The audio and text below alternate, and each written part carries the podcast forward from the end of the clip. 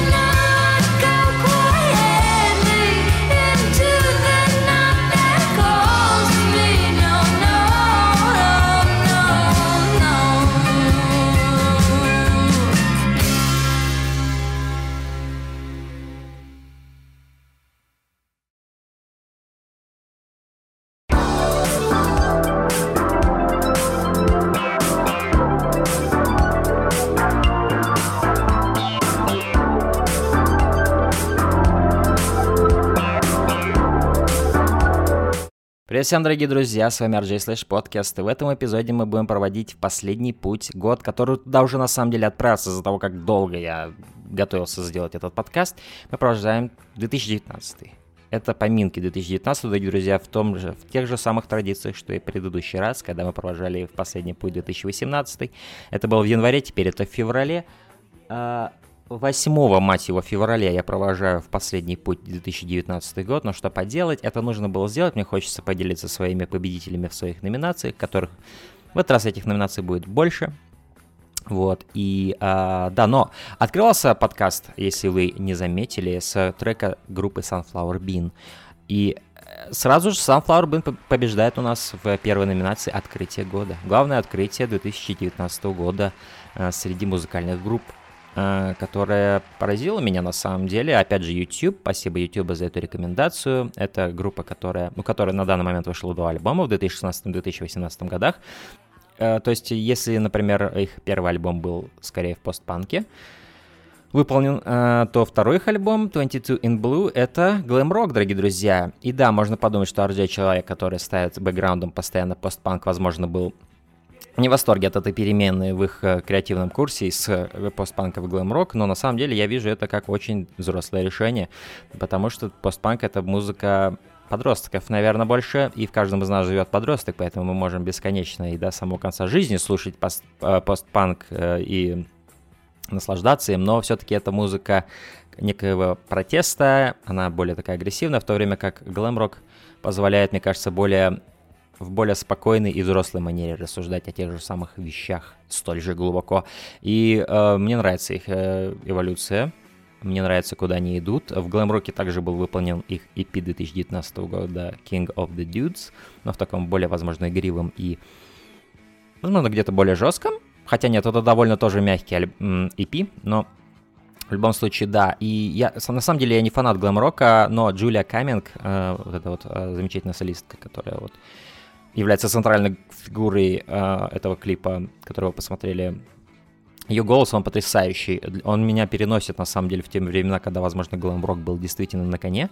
Ее голос обладает этим качеством, но ее голос в равной степени шикарен и в жанре постпанка, поэтому завершать этот подкаст будет другой их клип, э, как раз-таки на песню из первого их альбома постпанковского, так что да, посмотрите, как у них получалось там. А там у них получалось не менее лучше. Не менее хорошо. А, ну что ж, дорогие друзья, давайте перейдем. Мы не будем затягивать, потому что подкаст все-таки еще будет, я думаю, все еще он будет довольно большим. А, вот, но а, так или иначе, мы начинаем, друзья, мы начинаем. А, и а, я начну, наверное, ну, вначале мы, конечно, с открытия гло- года, Глода, а вот, ну а продолжим мы лучшим музыкальным видео года.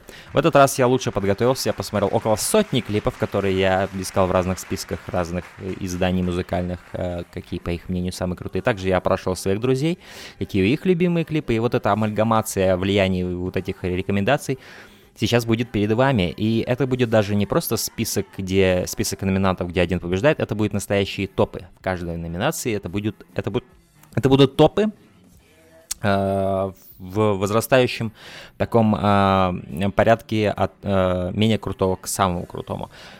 Вот, но все это, все это крутое, потому что оно изначально попало сюда, что сам факт этого указывает на крутость того, о чем я буду говорить. На восьмом месте у меня Сальваторе Ганачи, человек, у которого есть отличный коллаборатор, который снимает для него потрясающие видеоклипы. Недавно у Сальваторы была коллаборация с одним каким-то другим диджеем, или я не знаю, кто он там такой, а, и э, совершенно очевидно, что клип снимал вот этот самый коллаборатор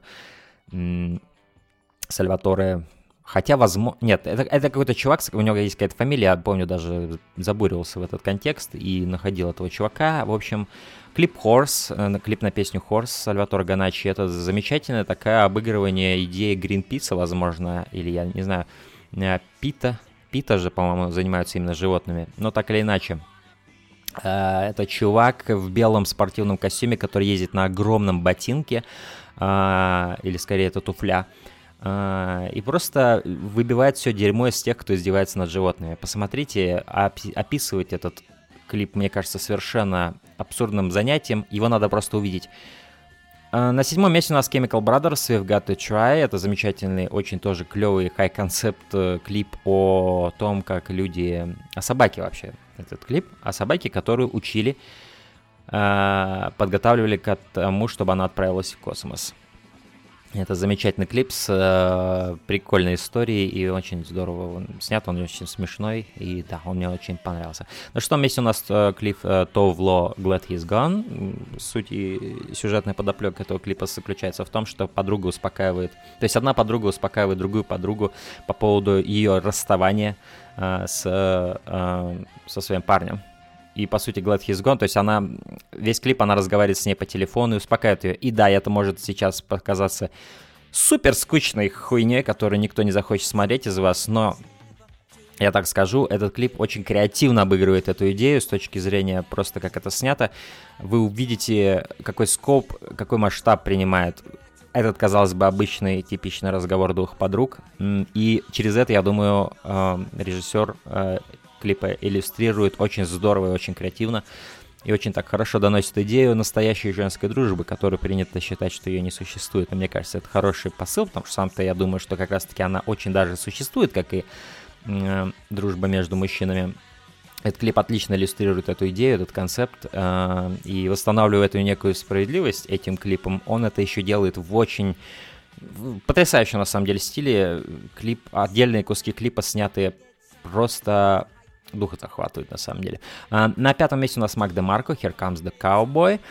Как сам клип, э, как сам трек, кстати, это мой сейчас будильник, этот э, трек, э, но как сам трек, он очень такой странный в своей репетативности. Это, по сути, одна фраза, которую он произносит двумя образами, двумя интонациями, и это чередуется.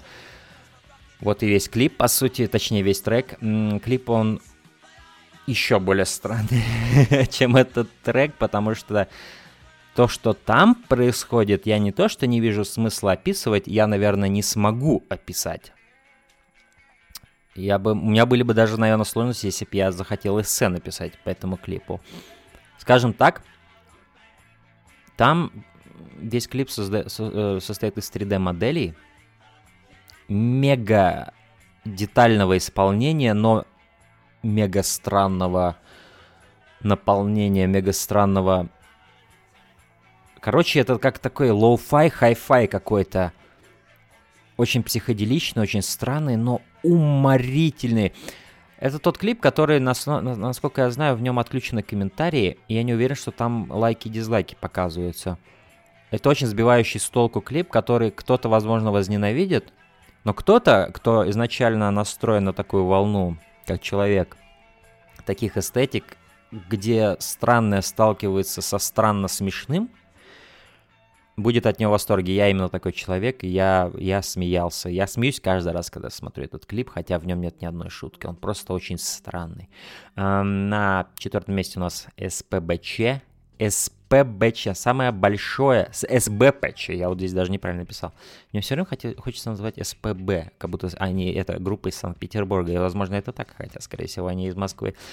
И их клип «Злой», на трек «Злой», а, который... Это единственный, по-моему, да, в этом топе это единственный э, СНГшный клип э, русскоязычный. Но да, то есть э, сам... Мне столько, не столько нравится песня, сколько ее подача, не столько ее наполнение, сколько то, как она звучит в исполнении этой солистки. И тон и спокойствие, э, и грусть в нем.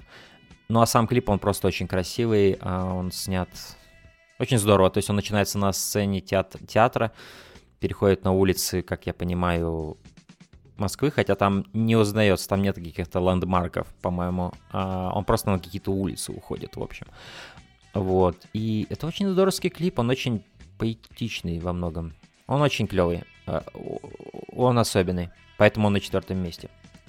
На третьем месте у нас клип группы Rammstein Deutschland который, мне кажется, с точки зрения технической, наверное, самый впечатляющий.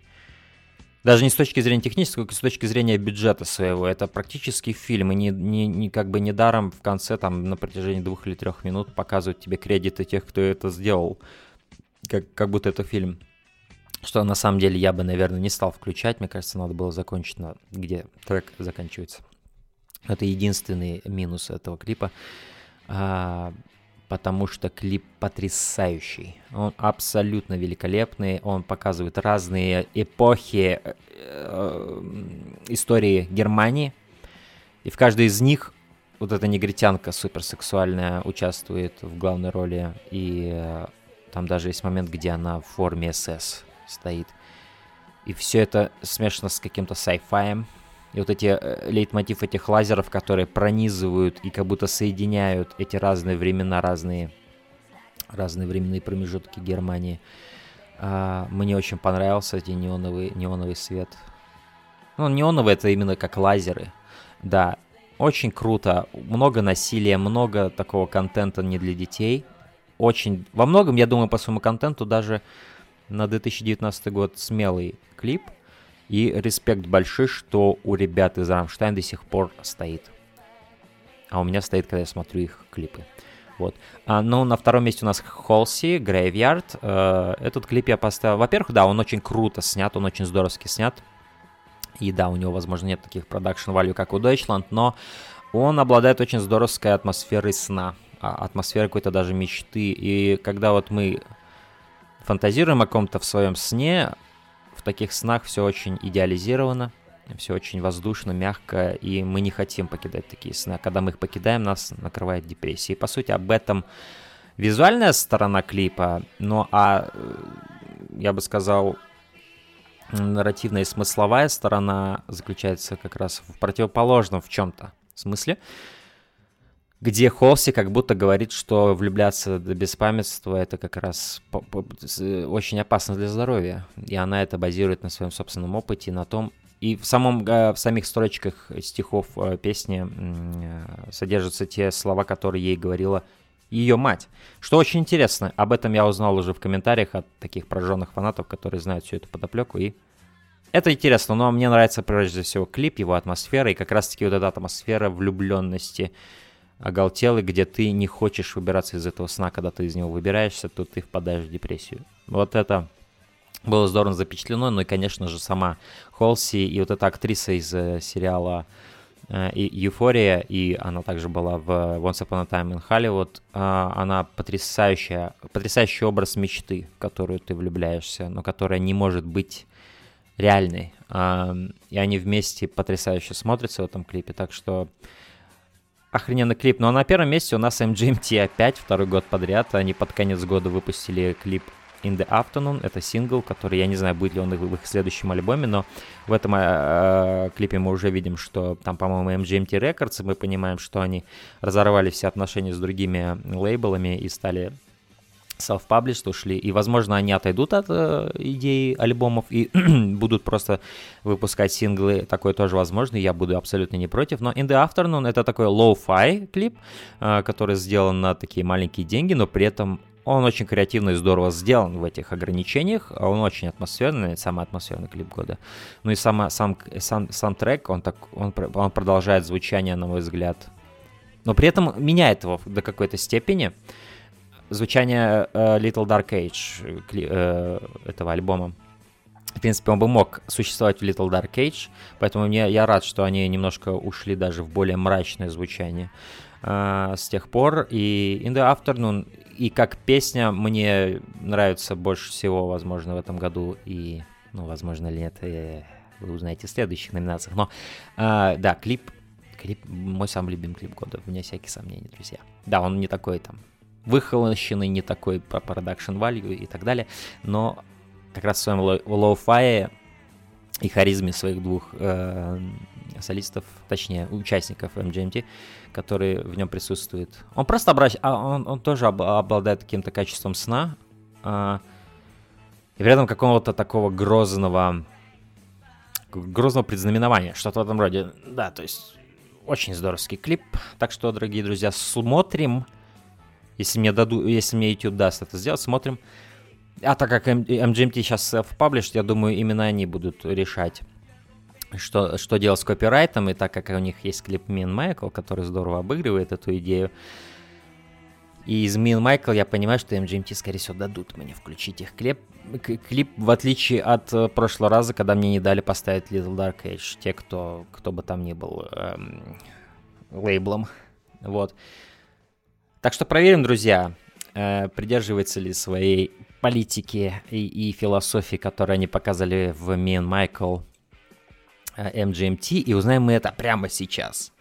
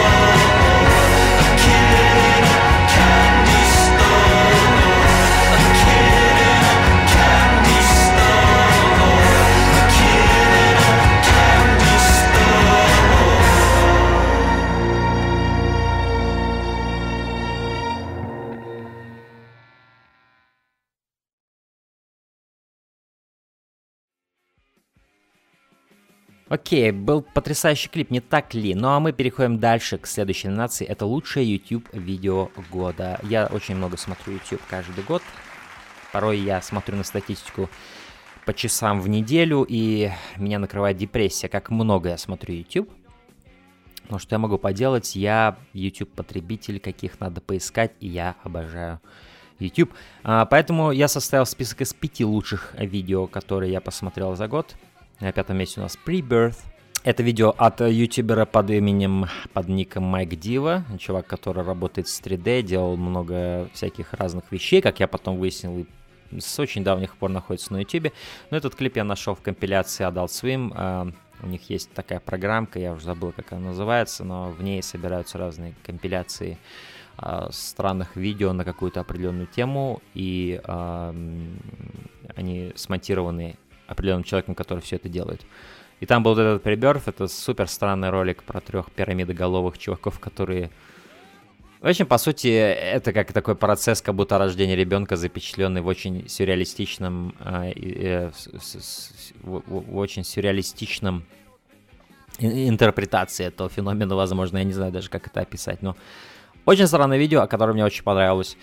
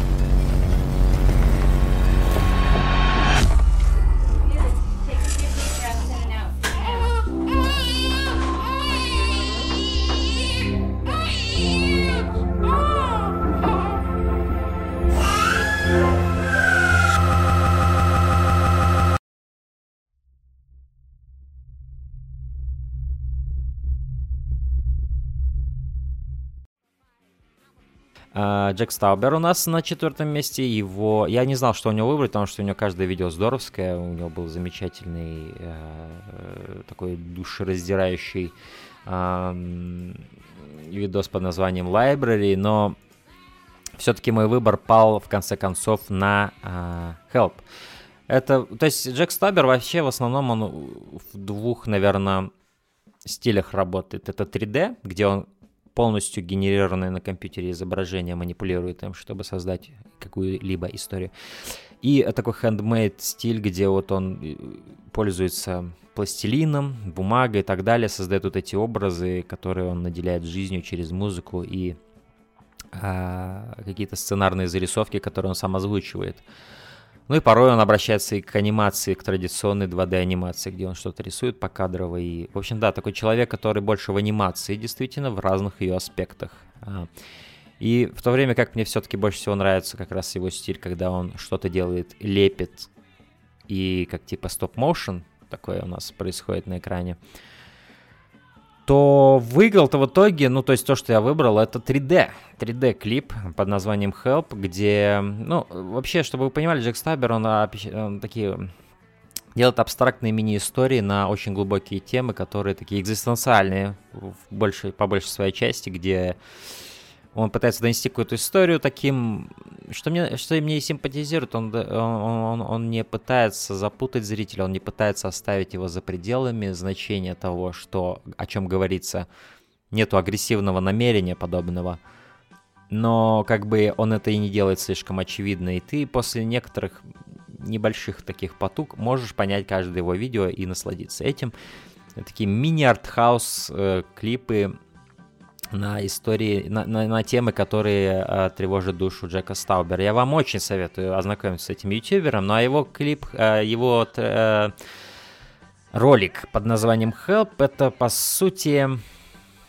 А знаете что, я не буду у вас даже отнимать ин, э, возможность интерпретации, но это один из самых, возможно, его доступных э, роликов, но тем не менее он что, в чем еще особенность Джека Стаубера, кроме того, что он талантливый аниматор, который обладает очень уникальным стилем, это то, что Джек Стаубер, он очень умеет смешно это все рассказывать, причем без каких-то шуток. Он это делает через, э, скажем так, через натуральный флоу того, как он это делает, и таким образом это делает, что вот эти дискуссии, разговоры, диалоги, которые происходят в его э, роликах, они имеют смысл, они обладают сильным ощущением того, что они имеют смысл во вселенной, где они происходят. При этом они могут быть смешными для тебя, но при этом ты признаешь их реальность. Несмотря на то, что они нереальны. Я не знаю, имеет ли это смысл для вас, но так или иначе. Help четвертое место. What Hello. What happened? I don't know. What's up? No, you need you need help. I need help? Definitely. What's help? Assistance, supportive action. You you really need some. Oh, okay. Thanks. Sure. Good luck. Okay. Help. Help. Oh, how can I help? What? Is is there a way I can help? I need help. Do you want help? What? You don't want help. I don't? No. All right. Well, well, thank you. You're welcome. Goodbye. Bye.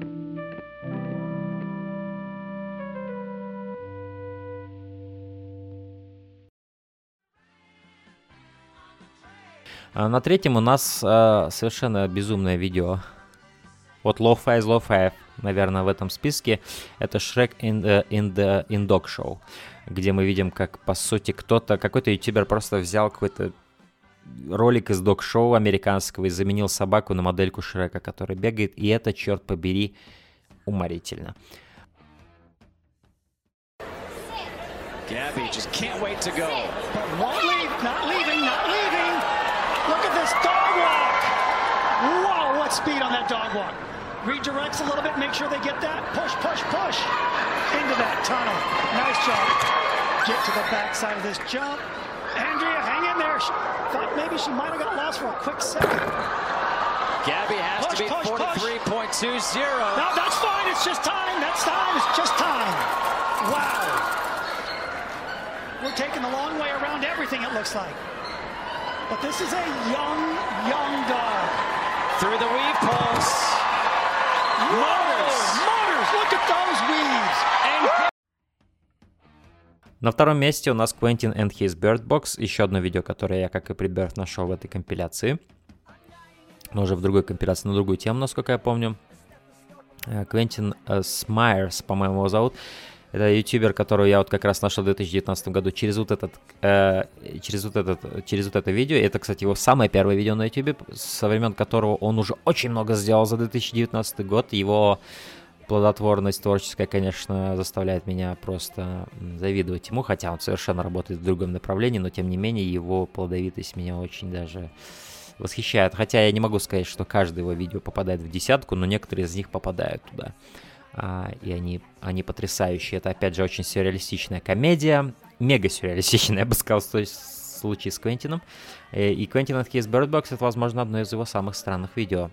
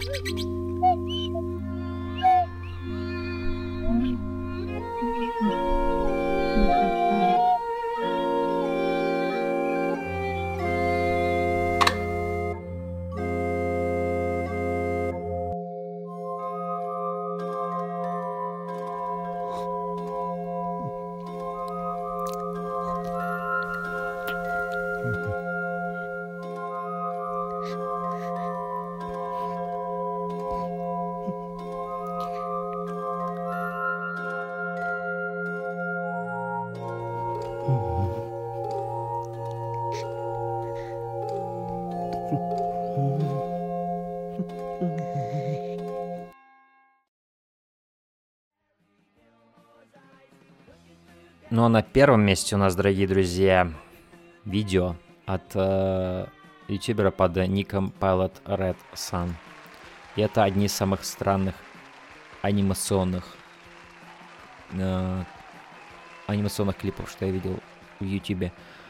Э, данный клип повествует о двух друзьях, которые едут на машине, а, и их останавливает останавливают копы. Они пытаются избавиться от, если я правильно помню, от таблеток наркотических. И их вяжут, и они уезжают с полиции. И, казалось бы, самый простой premise, который звучит абсолютно скучнейшим образом, но когда вы посмотрите на реализацию этого концепта и то, как это было анимировано и как это было в особенности озвучено, какой саунд-дизайн был придуман для этого всего, это уникальная вещь, дорогие друзья, которая меня заставляет, сме- заставляет смеяться каждый раз. И особенно, когда я первый раз это увидел, я просто был в истерике от того, как мне было смешно от этого видео. Поэтому вот во всех этих мини-деталях, мини-решениях саунд-дизайна особенно, и определенных переходов, и изображения определенных движений, это, не знаю, это такой уровень оригинальности. Мне было бы очень интересно посмотреть, что было бы, если бы этому чуваку дали там очень много денег. По-моему, он бы, мне кажется, он бы мог сделать что-то воистину эпохальное. Но, тем не менее, у чувака маленький YouTube-канал, есть свое последование, и есть вот этот вот замечательный видос под названием Not So Fast. Также у него был... У него, у него много других клевых видео, и да, многие из них не особо интересные или э, сколь-нибудь смешные, но э, этот таков. И это первое место лучшее YouTube видео 2019 года Not So Fast от Pilot Red Sun.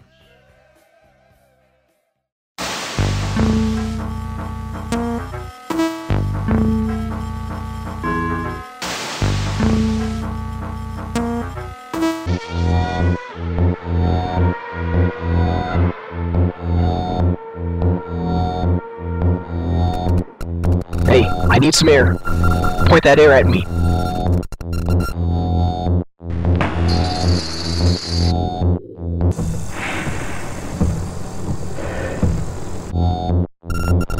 Going to the glove compartment.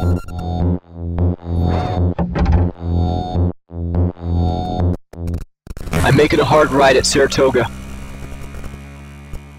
See if they're still on us. No flipping away. Just act natural.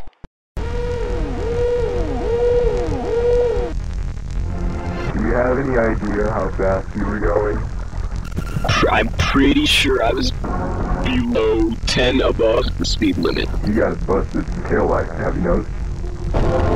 I don't see anything. Are you under the influence of any drugs or alcohol? Uh, let me check. I don't want to do this, but we gotta dump the Quaaludes.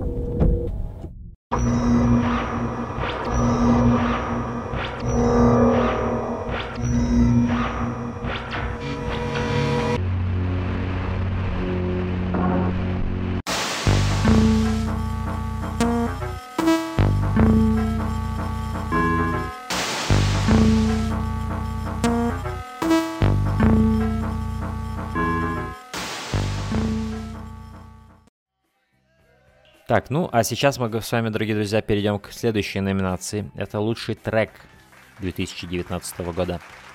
Здесь у меня аж 10 номинаций, и мы пойдем по ним как можно быстрее. На десятом месте у меня Chemical Brothers We've Got To Try. Опять же, тот самый клип, тот самый трек. Э, На девятом месте Дженни Хвала Was Just An Accident. На восьмом месте СБПЧ. В этот раз я правильно здесь написал. Э, Только помни называется трек. То есть, в принципе, злой это даже не лучший трек в том альбоме. Только помни, мне нравится больше всего. А, на седьмом месте Sunflower Bean, King of Dudes. Это как раз-таки титульный трек из их EP 2019 года. А, на шестом месте Рамштайн Deutschland. На пятом месте FKA Twigs Sad Day. А, FKA Twigs я послушал по назиданию и по совету Павла Перепелицы, и спасибо ему за знакомство с FK Twix, потому что мне очень понравился этот альбом, и Sad Day на пятом месте у меня. А, на четвертом месте другая рекомендация Павла, это Charlie XCX и Blame It On Your Love. Насколько я знаю, кстати, самому Павлу не очень нравится этот трек, или он там один из наименее его любимых, как он, по-моему, его назвал, перепродюсированный трек. Но я так кайфую от лириксов и от их подачи, и от их темпа, и того, как складываются слова в этой песне. И а, то есть э, то, то, то, то как, так, как льются слова в этом треке. Э, вот как, как они сходятся в этом треке. Вот I blame it on your love. Every time I fuck it up. Э, и вот это мне нравится, как он просто льется, этот трек. И, и, и, и, особенно э, момент I blame it on your love, yes I do. Это потрясающе.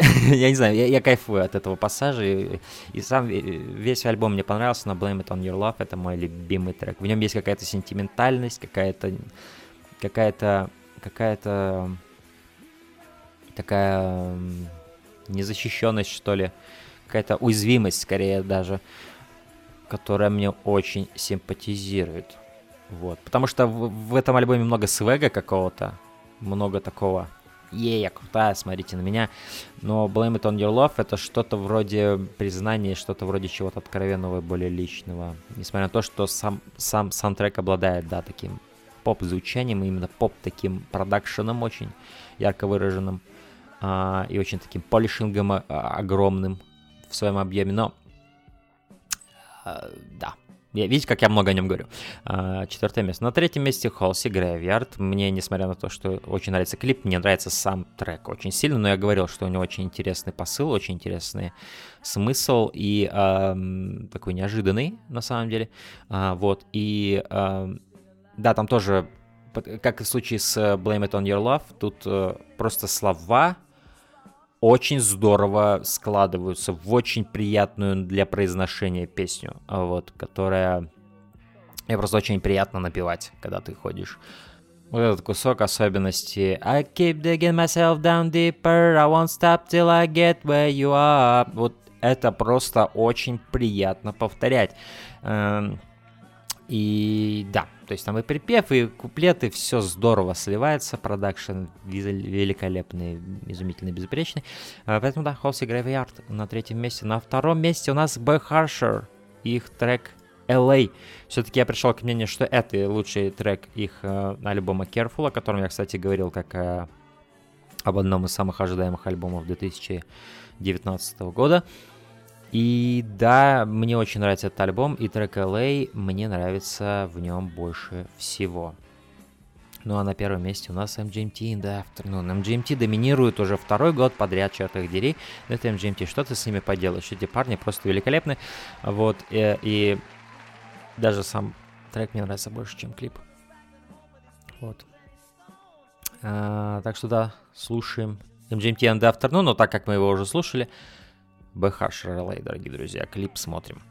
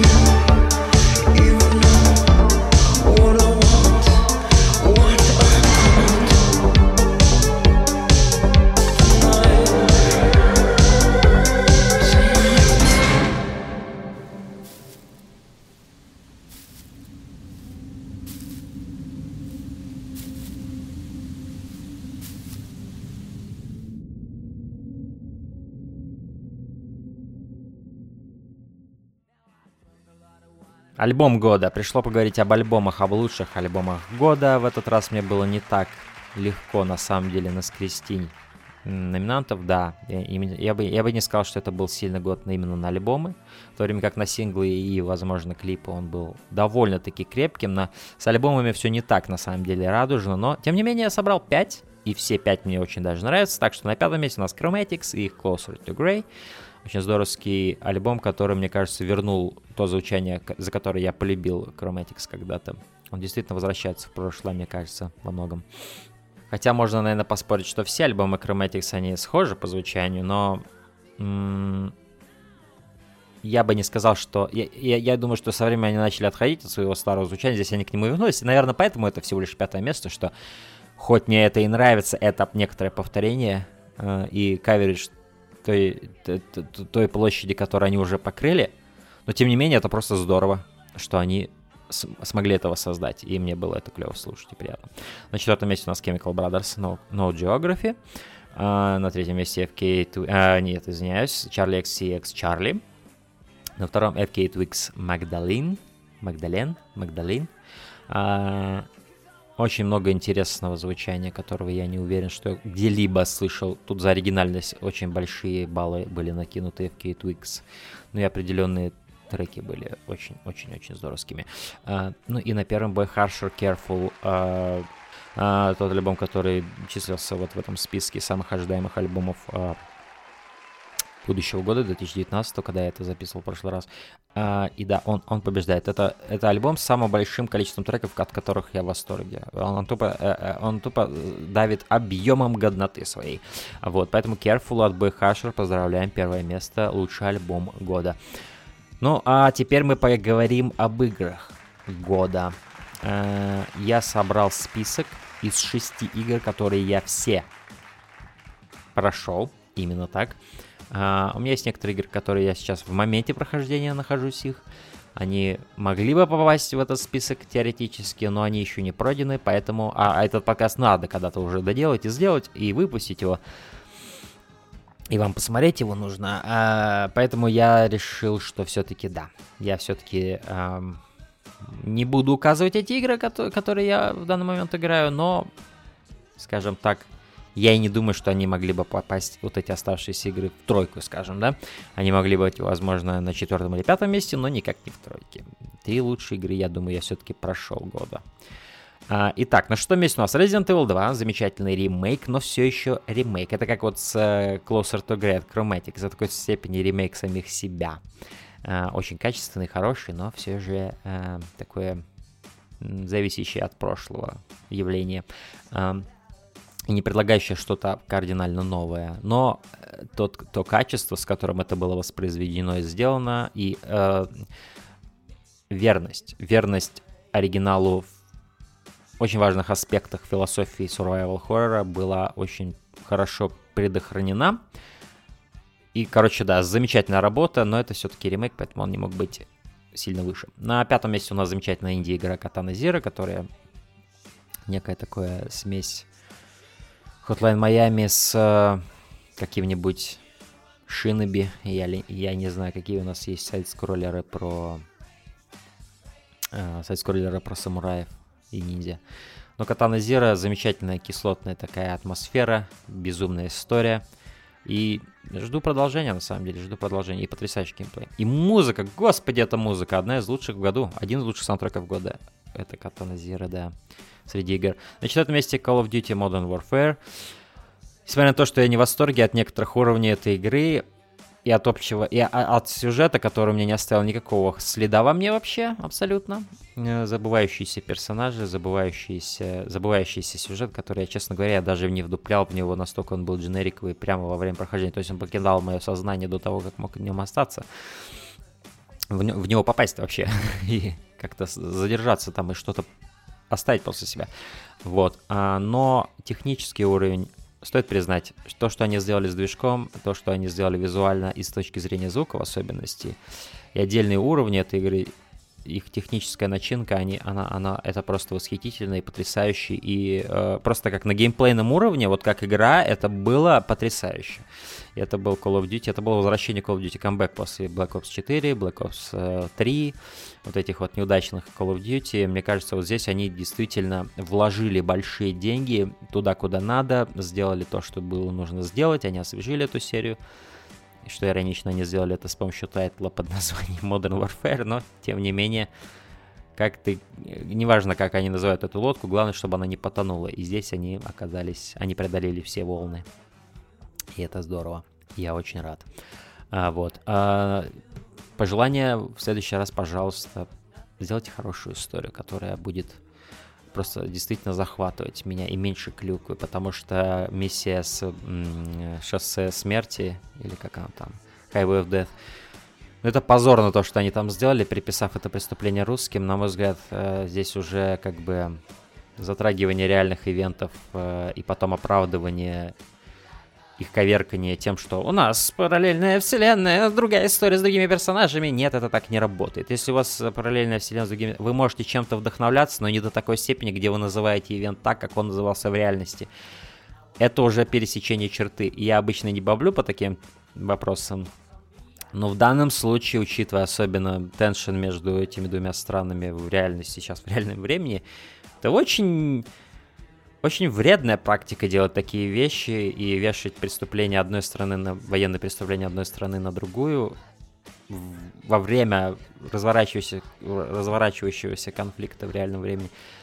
Очень странное решение, скажем так, как минимум. Третье, но это никак не повлияло на то, что он на четвертом месте или не, не выше, ни в коем случае. Просто это как типа такой вот, ну, зачем? А, на третьем месте у нас Sekiro Shadows Die Twice, игра From Software. А на втором Control, игра Remedy. Еще один мега крутой камбэк. После Quantum Break они вернулись. Remedy вернулись к тому, к чё- что они делают лучше всего. Это геймплей в своих играх. Экшен от третьего лица. В этот раз, опять же, приправленный... То есть, если вот, например, в Quantum Break была здоровская история, здоровский даже не столько сторителлинг, сторителлинг, да, был довольно-таки отвратительный, но вот именно концепты, идеи, которые ты читаешь внутри мира, лор, написанный Лейком а, и другими сценаристами, были потрясающими, но геймплей очень сильно... И техническая сторона была филигранна, но геймплей был... Ну, вы помните. Ам, то есть здесь сошлось все и геймплей, и, и мир, и Metroidvania аспект прогрессии, сам мир, его идея, и ам, геймплей. Геймплей э, один из лучших в году. Возможно, лучший геймплей года для меня контрол. Особенно, когда ты начинаешь обладать большим большим количеством способностей, все это комбинируешь, потому что в такой игре с таким количеством способностей одно могло выбить другое в плане баланса или просто не соединиться каким-то эм, гладким образом. Но здесь все просто играет как по нотам, и как вот симфония какого-нибудь Бетховена. Оно все соединяется, все способности соединяются. Баланс не нарушается при этом, и все очень хорошо. Обучаемость хорошая в этой игре, несмотря на то, что сколько всех функций здесь есть в плане экшена, это все здорово тебе подается и очень хорошо интегрируется в твои скиллы, навыки и твою память. И, короче, то, что они здесь сделали, это очень-очень круто. Мега рад за Remedy и очень жду дополнений, двух дополнений сюжетных. Но на первом месте у нас игра Хидо Каджима и Death Stranding. Игра с самой большой амбицией, самыми интересными концептами и идеями. А, и с очень интересным геймплеем. Все срут геймплей этой игры. И а, то, что она мега скучная, и то, что, блядь, это Walking Simulator.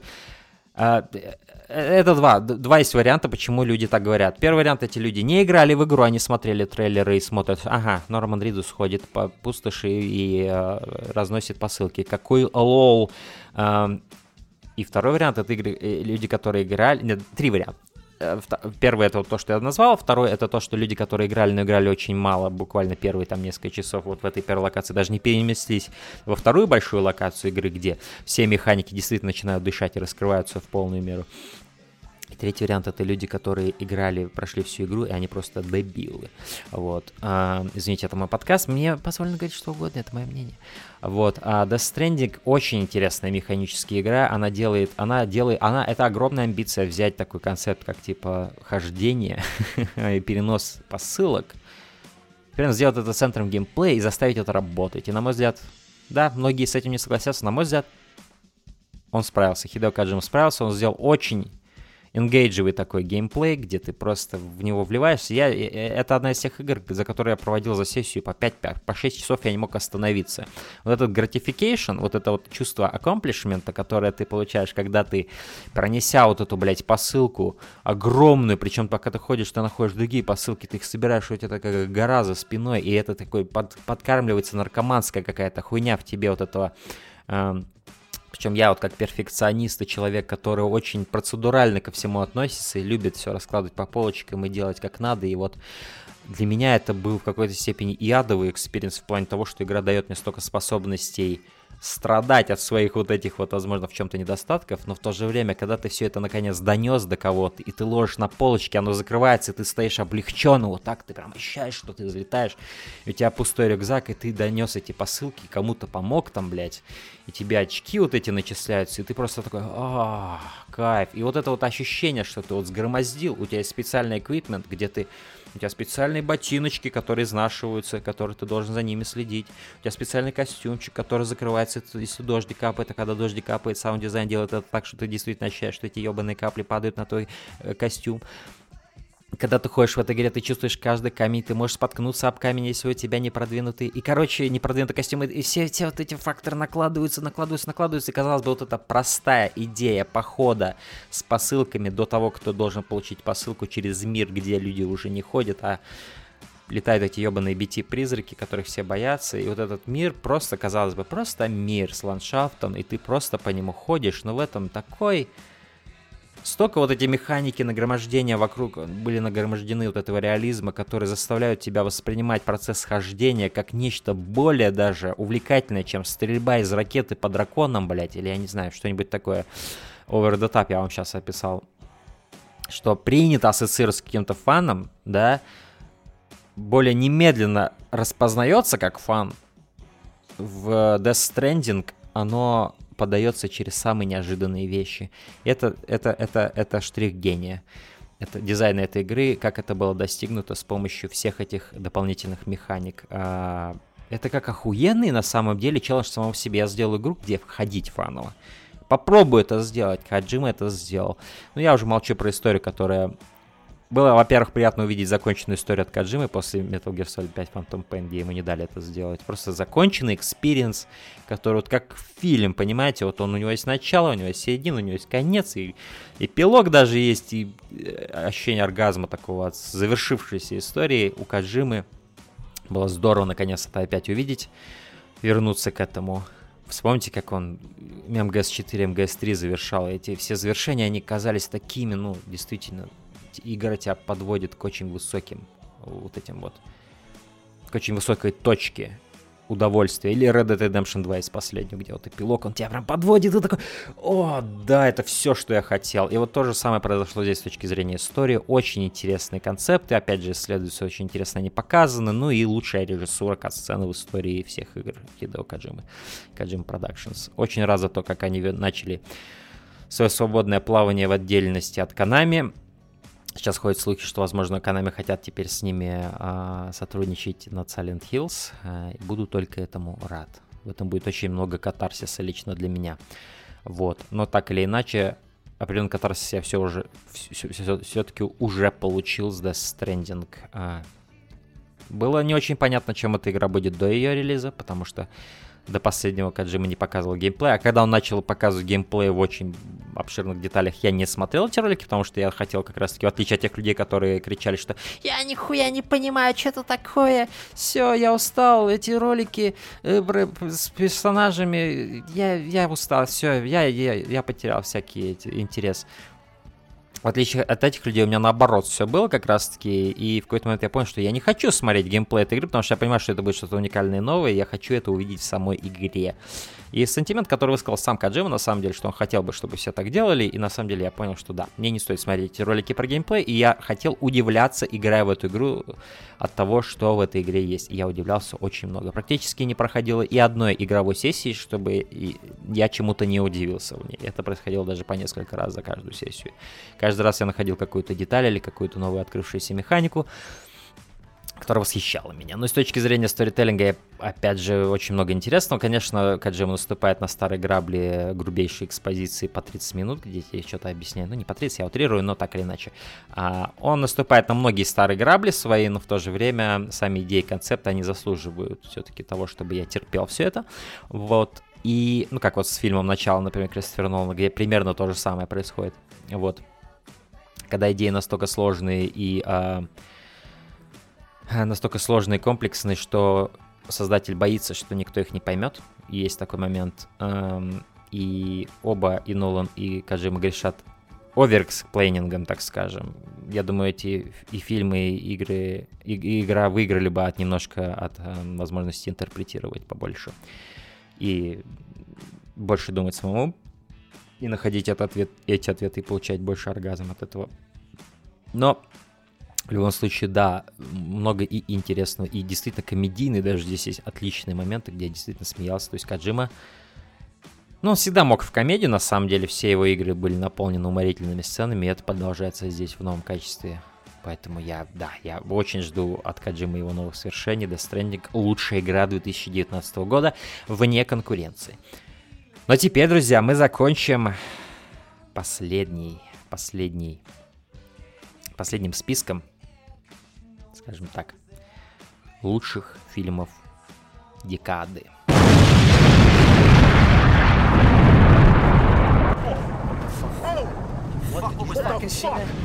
Да. Изначально я хотел поделиться этим списком в рамках безымянного киноподкаста, но так как Александр, мой соведущий, не смотрел многие фильмы этой декады, мы решили не делать этот выпуск, но я все же хотел... Список уже был составлен, и на самом деле он много менялся со временем.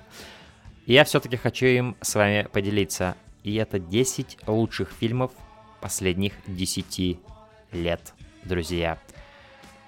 Я перейду к нему. Я просто перейду без лишней преамбулы. На десятом месте у нас фильм Дэвида Финчера «Gone Girl». Фильм с одной из сильнейших атмосфер и сильнейших э, такого автор-эффектов.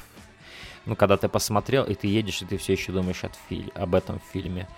Это был один из тех фильмов, где я всю дорогу домой, я помню, это был 2014 год, я только, это был, по-моему, первый год проживания в Алмате. Это был дождливый, пасмурный день, и вот как пасмурное у меня настроение было после фильма, так оно перенеслось со мной, как будто в, в реальность вокруг меня. И вплоть до дома я думал об этом фильме. Концовка меня сильно срубила, и, возможно, это лучший фильм Дэвида Финчера. А в, этом, в этой декаде у него выходили еще два фильма «Социальная сеть» и э, «Девушка с татуировкой дракона». Хотя нет, «Социальная сеть» это 2009 год. «Девушка, девушка с татуировкой дракона» и «Gone Girl» вот у него были вот эти фильмы. Если я не ошибаюсь, ничего другого у него больше не было. К сожалению, уже к середине декады Финчер перестал делать фильмы, как вы видите. Но, видите, несмотря на то, что 2014 год, я не забыл о том эффекте. Я пересматривал с тех пор фильм, по-моему, один раз. э, И, возможно, это лучший фильм Финчера, да, возможно. На девятом месте у нас фильм, который я, к сожалению, не могу назвать, потому что он будет входить в, скажем так, в даже так скажем, на данный момент этот фильм, ну, очевидно из-за его нахождения в этом списке, для меня это лучший фильм 2019 года. И как бы я не хочу спойлерить, э, потому что мы с Сашей еще не записали наши итоги 2019 года, я не хочу спойлерить, что это за фильм. А, поэтому, дорогие друзья, на девятом месте у меня фильм, о котором я поговорю в подкасте «Безымянный киноподкаст» по итогам 2019 года в кино. Скорее всего, он там будет на первом месте, поэтому оставим это, скажем так, э, некой тайной, временной. А, вот. На восьмом месте у нас фильм «Безумный Марк. Дорога ярости» от Джорджа Миллера. Один из лучших экшн-фильмов в истории кинематографа. Э, Nothing more, nothing less. Ни больше, ни меньше, друзья. А на седьмом месте у нас Суспирия, Луки Гуаданьина. Фильм, который, как я уже говорил, когда мы говорили с, Па- э, с Сашей о итогах 2015 года, который я не ожидал, который, когда я посмотрел, что его будут снимать, я даже подумал, зачем, кому нужна Суспирия, Э, ремейк, точнее, Суспирии, Э, зачем это нужно в 2018 году, а затем, чтобы это стал лучший фильм 2018 года по моей версии, поэтому вот так вот он и стал им. И он на седьмом месте по итогам декады. Вот этого я вообще не мог предположить, что такое возможно. Ну да, один из самых оригинальных с точки зрения стиля и повествования фильмов, с точки зрения своей энергетики, великолепный саундтрек от Тома Йорка. Я просто обожаю все в нем. Production design, актерские работы, э, юмор, которого очень много на самом деле, очень странную криповую атмосферу э, и элемент хоррора очень сильный. И как все это сплетается. Одно из самых красивых кинопроизведений декады, вне всяких сомнений. Такой же красивый, как эти замечательные танцовщицы, которые там есть. А шестое место «Трудно быть богом» от Алексея Германа. 13 год, 2013 год, э, фильм, который мы не так давно обсуждали с Александром в Безымянном киноподкасте. Я говорил, что там такие фильмы, как «Трудно быть богом», выходят раз в 10 лет. Пожалуйста, вот он и в топе десятилетия. А, На пятом месте «Джанго освобожденный» Квентина Тарантино, фильм, который на последнем пересмотре, а это был уже третий, четвертый просмотр, да, А, то есть я посмотрел фильм, помню, в кинотеатре, потом два раза его смотрел в дубляже, или один раз в дубляже, вот этого я не помню. По-моему, два раза я его смотрел в дубляже, и наконец-таки я посмотрел его в оригинале, это очень много для меня изменило. В частности, я теперь э, понимаю, что был неправ насчет Джейми Фокса. Он должен был эту игру играть роль, а не Уилл Смит, и он ее играл, и это замечательно. Эм, и да, то есть с точки зрения того, как он показывает вестерн, как он снял именно вестерн по-вестерновски, особенно вспоминая, как это интерпретировалось. И очень много, я думаю, заимствовалось из этого фильма в Red Dead Redemption 2. а, И очень похоже. В, в общем, мне нравится, это лучший фильм, э, лучший вестерн Квентина Тарантино, вне всяких сомнений, из двух его вестернов. Ну и, конечно, элементы вестерна в других его фильмах присутствуют. Но это, если мы говорим о конкретном вестерне, э, это его лучший вестерн, вне всяких сомнений, гораздо лучше, чем «Омерзить- «Омерзительная восьмерка». История э, Шульца и вот Джанга, она потрясающая, на мой взгляд. И э, я пересмотрел свои взгляды насчет того, что происходит после смерти Шульца. А, Вот этот э, эпилог, мне кажется, он очень даже нужен фильму. И просто да, я недавно пересмотрел полностью фильмографию Квентина Тарантино, и этот фильм сильно поднялся в рангах. И на данный момент это его лучший фильм для меня после э, «Бесславных ублюдков» и э, «Убить Билла». Вот так высоко он забрался, что для меня самого было абсолютно неожиданно, но это восхитительное кино, а с точки зрения того, как оно снято, один из его лучших фильмов, если вообще не лучший на самом деле с точки зрения вот так, как он снял это, чисто с художественной позиции, а, вот, а, и нарративно, просто, да, диалоги какие здесь присутствуют, и какой, какой катарсис ты ощущаешь в определенных моментах этого фильма от чистого сценарного гения Тарантино. Э, Поэтому, да, Джанго освобожденный пятое место. На четвертом месте у меня фильм с... Фильм Томаса Винтерберга 2012 года «Охота» с Матсом Микельсоном в главной роли. Это фильм о ложно обвиненном э, человеке, которого ложно, ложно был обвинен в педофилии, и действие происходит в э, маленьком городке, и мы видим, какие последствия страшные обрушиваются на человека, который которого ложно обвинили в педофилии. И знаете, сейчас, когда стольких, столькие карьеры в Голливуде разрушаются просто из-за обвинения, ничем не подтвержденного и не доказанного, возможно, охота это даже более более актуальный фильм, чем в 2012 году, когда я его смотрел, и боль, боль, большую мощь он в себе несет. И его, скажем так, образовательный элемент еще более ценен, я думаю, будет для многих людей. Занять позицию того, кого обвинили в педофилии, и ты знаешь, как и он сам, ты с его позиции, потому что это наблюдаешь, что он не, ви- не виновен в этом, но как социум готов уничтожить тебя за то, чего ты не делал, в данном случае педофилия. А один из мощнейших фильмов с одним из мощнейших финалов в истории, что я видел из всех фильмов, гениальный на самом деле финал этого фильма, который просто заставил меня опешить и в тишине наблюдать титры до конца. А, Сильнейшая работа Матса Микельсона, возможно, его лучшая роль. И сильнейшая работа, вне всяких сомнений, Томаса Винтерберга, который с тех пор не снял ничего и близко столь же сильного. Я, конечно, надеюсь, что он вернется в седло, но, судя по всему, это его шедевр, который он уже никогда не сможет не то что превзойти, но и повторить. Тем не менее, охота Томаса Винтерберга это изумительное кино. Совершенно изумительное. На третьем месте У меня мой любимый фильм одного из моих любимых режиссеров Йорга Салантимуса «Лобстер». А мы с, Сашей, опять же, делали... Это был первый выпуск нашего безымянного киноподкаста. Он был о Йорге Силантимусе и его э, фильмографии. И на тот момент это был мой любимый фильм. И на данный момент он таковым же является. Один из интереснейших концептуальных фильмов, который а, препарирует идею института брака в очень остроумной манере, в очень а, в очень креативной манере показывает это визуально. Делает это с помощью определенных концептов, которые нарочито порой абсурдны, но в этом абсурде и доносящие правду как нельзя точно. Точнее, как нельзя точнее. То есть это такой подход, который с помощью абсурдности формы доносит суть содержания и правду содержания крайне метко и сильно. И все это, обща- оп- опять же, уморительно. Это, на самом деле, по большей части комедия для меня, но это и сатира. Большая часть это такая комедийная сатира. Именно что комедийная сатира, нежели сатирическая комедия. Я бы так вот это сказал. А, и да, то есть один из лучших визуальных фильмов декады для меня. А, и просто то, как интеллектуально нагружен с точки зрения интересных концептов и идей этот фильм, это заставляет, то есть это ты ни секунды не скучаешь, ты все время узнаешь какое-то новое правило этого мира или новый какой-то такой уникальный э, ракурс на какие-то идеи, которые тебе уже знакомы. А, Ну и, конечно же, пухлый, усатый Колин Фаррелл. One Love просто. Обожаю. На втором месте у нас фильм Николаса Види Горефна 2013 года Only God Forgives, Только Бог простит. Фильм, который разделил общественность по-настоящему.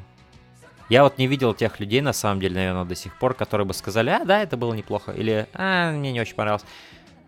В основном люди либо ненавидят этот фильм, либо они его очень любят, и я из вторых.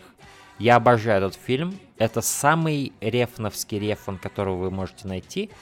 Это именно окно в душу автора. И мне очень понравилось, что я в этой душе нашел и увидел. И она, эта душа очень ро- ро- родна моей собственной. Николас Виндигреф, он стал для меня поистине самым любимым режиссером.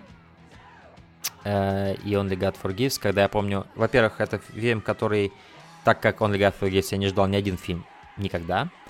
Когда я его посмотрел, я ничего не понял, я не знал, нравится ли мне то, что я увидел. Но со временем, с пересмотрами, я пришел к мнению, что это почти лучший фильм Николаса Виндингрефна. Почти, потому что на первом месте у нас «Драйв». Это...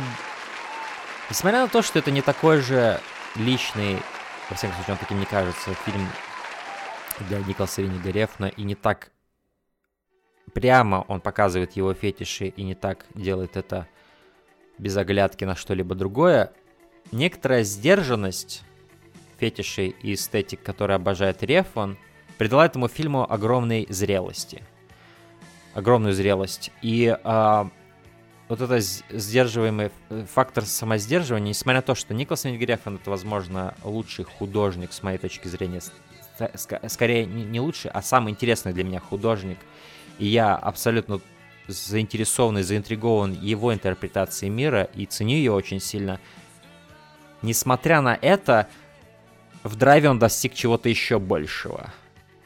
Как раз через элемент сдерживания и через элемент сотрудничества, который показывает, что немножко здесь Рефан попытался быть не просто собой, но еще чем-то другим.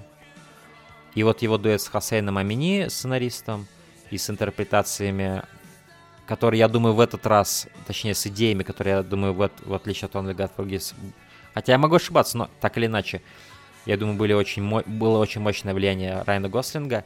Это ощущается как именно дитя нескольких людей больше, чем Only God Forgives, который ощущается чисто рефновским таким потоком сознания в кинематографическую форму.